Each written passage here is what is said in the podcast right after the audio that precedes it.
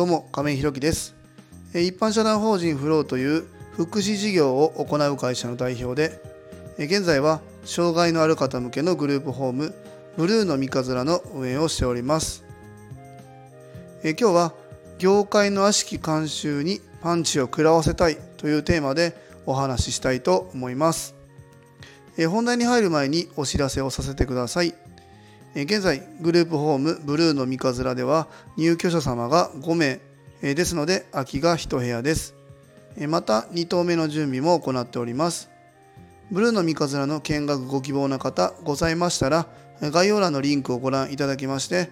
公式 LINE 等でご連絡いただきますようよろしくお願いいたします。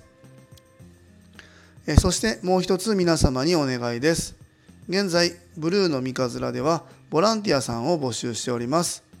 そちらも公式 LINE などでご連絡くだされば幸いです。えそれでは本題です。え今日は業界の悪しき慣習にパンチを食らわせたいというテーマでお話ししたいと思います。ちょっと題名が過激ですけども、まあ内容は、まあ過激なのかな？わかんない。えー、っと、っていう今日はテーマでお話ししたいんですけども、まああの先日の放送からね、何度かこうお話ししているんですけども、まあうちの入居者様がこの7月の半ばで退去されます。まあ、理由はまあいろんなところがあるんですけど結局まあご本人さんがね、えーと、自分たちからのこうなんていうんだろう共同生活をするにあたってまあそれはお一人で住まわれてるんだったらいいけど共同生活ってなるとね、えー、その分の、まあ、我慢じゃないけどもみんなの生活のリズムをきちんと守った上でうちのルールの中でね生活していくっていうところを守ってくださいっていう、まあ、再三の声かけに対しても聞かずにで、まあ、僕にね、えー、こういやもう怒られてまあそれは当然怒られると思うんですけどまああのそれをねまあ理由にまあ僕が出ていけって言ったって言って相談支援員さんに言って まあそれを相談支援員さんがこう信じて、まあ、僕たちにね何も言わずにグループホーム他の住むところをなんかこそこそ探してね。で見つけてきたみたいで、えー、来週の金曜日には退去しますんでって一方的に告げられるっていう1週間前にですよ。まあ普通の不動産だったらなかなかそんなことはないと思うんですけども1週間前に言ってもう来週出ますんでって言って。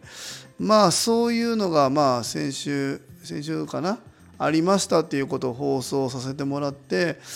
なんかすげえ腹立つなって思ってたんですよね。まあその入居者さん自体に腹立つことはないんですよ。もうそういう方だし特性そういう特性があるからねなかなか生きづらい部分もあって僕たちが支援していくっていうところはもうそこは分かってるんですけどもそういうのをねなんかこう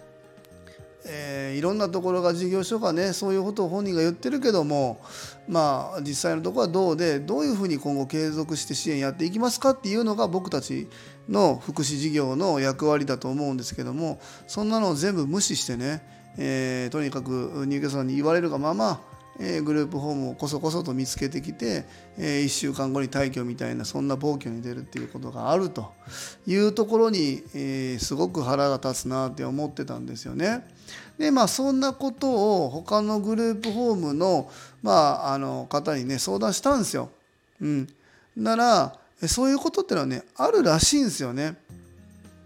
そういうことあるんですよ。うん、で、えー、グループホームにお住まいの方がねそのそこに住んでる方も、えーと、精神の方でね精神障害の方で、えー、突然ね、えー、出ていくって言い出して。えーとまあ、そこに相談支援員さんが入ってきて、まあ、結局いろいろ話して、まあ、契約が月末までってそんな急には出れないんで、えー、月末まではあの住んでもらえない契約上難しいですよっていうことでそこで納得したんですけども結局はもう利用者さんのえー、いうことを全部受けてそこの支援のね、えー、関係各所が集まって話するとかもまあなく、まあ、退去っていうことになってしまったっていうことが同じようなことがつい最近あったんだよっていうことがあってそうですねそれってなんとかなんないんですかねっていう話をその方ともしたんだけど結局今現状ねやっぱりうん何ともならないんですよね結局。うん、だからその、まあ、相談支援員さんが100%間違ってるかっていったらそうではないと思うんですよね。入居者さんに寄り添う自分が担当する利用者さんに100%寄り添ってその方のご希望通りにしてくれる支援者を探していくっていうことはまあ100%間違ってないけど100%合ってるとも言えないですよね。これはどうだろう？他の福祉事業をやられてる方もうん、僕の話を聞いてそう思うだろうし当然、えー、ご本人っていうか当事者の方またご家族の方もこの僕の放送を聞いていやいやそれはご本人さんの言ってることを100%周りにあの全部受けてね、えー、やってあげるのが正しいよっていうと人は多分そんなにいないと思うんですよね。でもそういうことがまかり通ってしまうんですよ。うんまこれはねやっぱ良くないと思います。で結局お話をしてじゃあ僕たちの支援がその方には合ってないなと思ったら別に僕たちも無理にそのお金減るからこの人を追ってもらうんで困りますよみたいなそんなこと言わないしね。またその方がそう輝けるところがあるんだったらそこは僕たちも全面的にバックアップして、えフォローしていきますよっていうふうに言えるんだけどそんな話をする場も持たされずに突然出ていくってなったら僕たちがじゃあ今まですごく大変だったね、その方の大変だったところを見て報告したかっても伝えられないんですよ。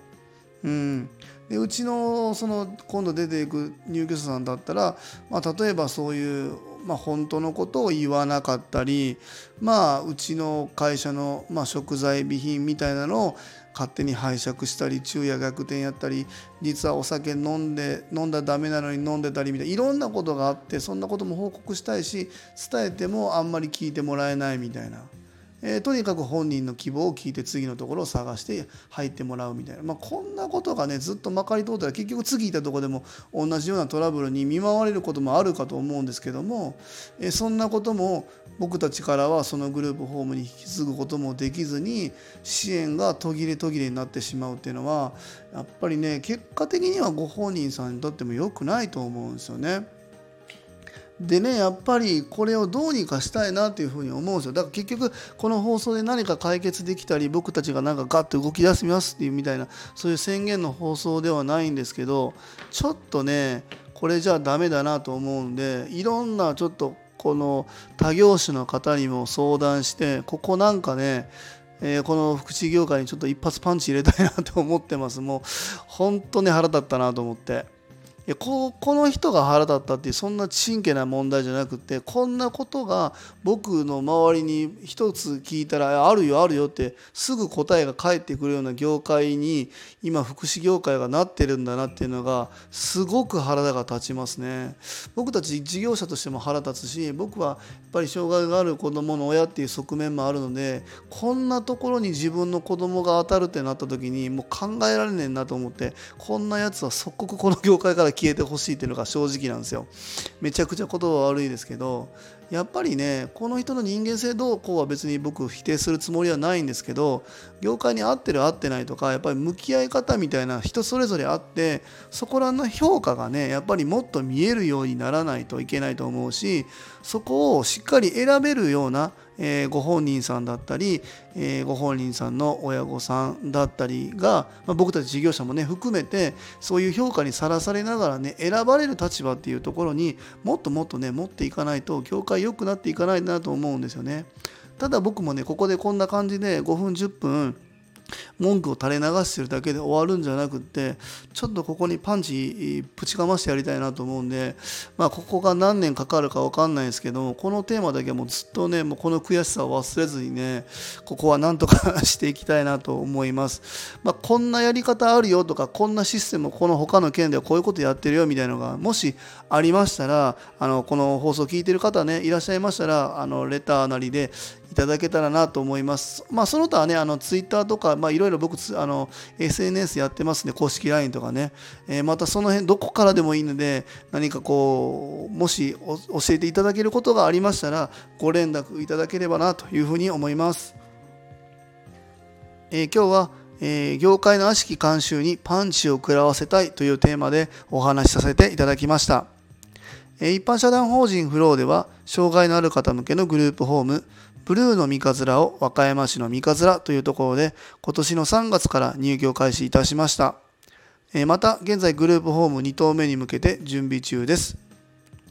そちらの詳細などは公式 LINE やノートでもご案内しておりますので、ぜひ概要欄のリンクからご覧いただきますようよろしくお願いいたします。最後までお聴きくださりありがとうございます。次回の放送もよろしくお願いいたします。今日も素敵な一日をお過ごしください。一般社団法人フローの亀井宏樹でした。それではまた。